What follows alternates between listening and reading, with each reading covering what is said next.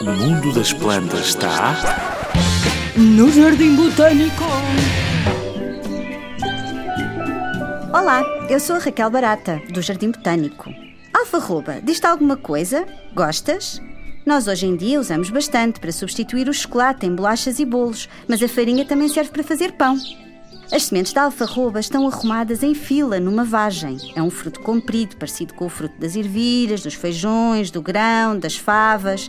Estas plantas, que têm uma vagem como fruto, chamam-se leguminosas. Leguminosas e são muito importantes para a nossa alimentação, porque são muito nutritivas. Têm umas proteínas que ajudam o teu crescimento que não consegues encontrar noutros vegetais. Por serem tão importantes, o ano de 2016 foi mundialmente anunciado como o Ano Internacional das Leguminosas.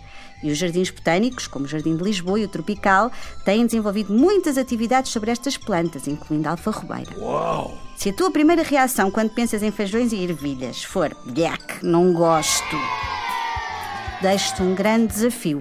Pede a alguém da tua família que goste de cozinhar que te faça algo delicioso usando uma leguminosa ou mais. E depois envia a receita para o Jardim Botânico de Lisboa. Queremos divulgá-la para que todos tenham uma alimentação saudável. E prova uma alfarroba. Hum, vais adorar. Podes vê-la, por exemplo, no Jardim Botânico de Lisboa ou no Jardim Botânico Tropical.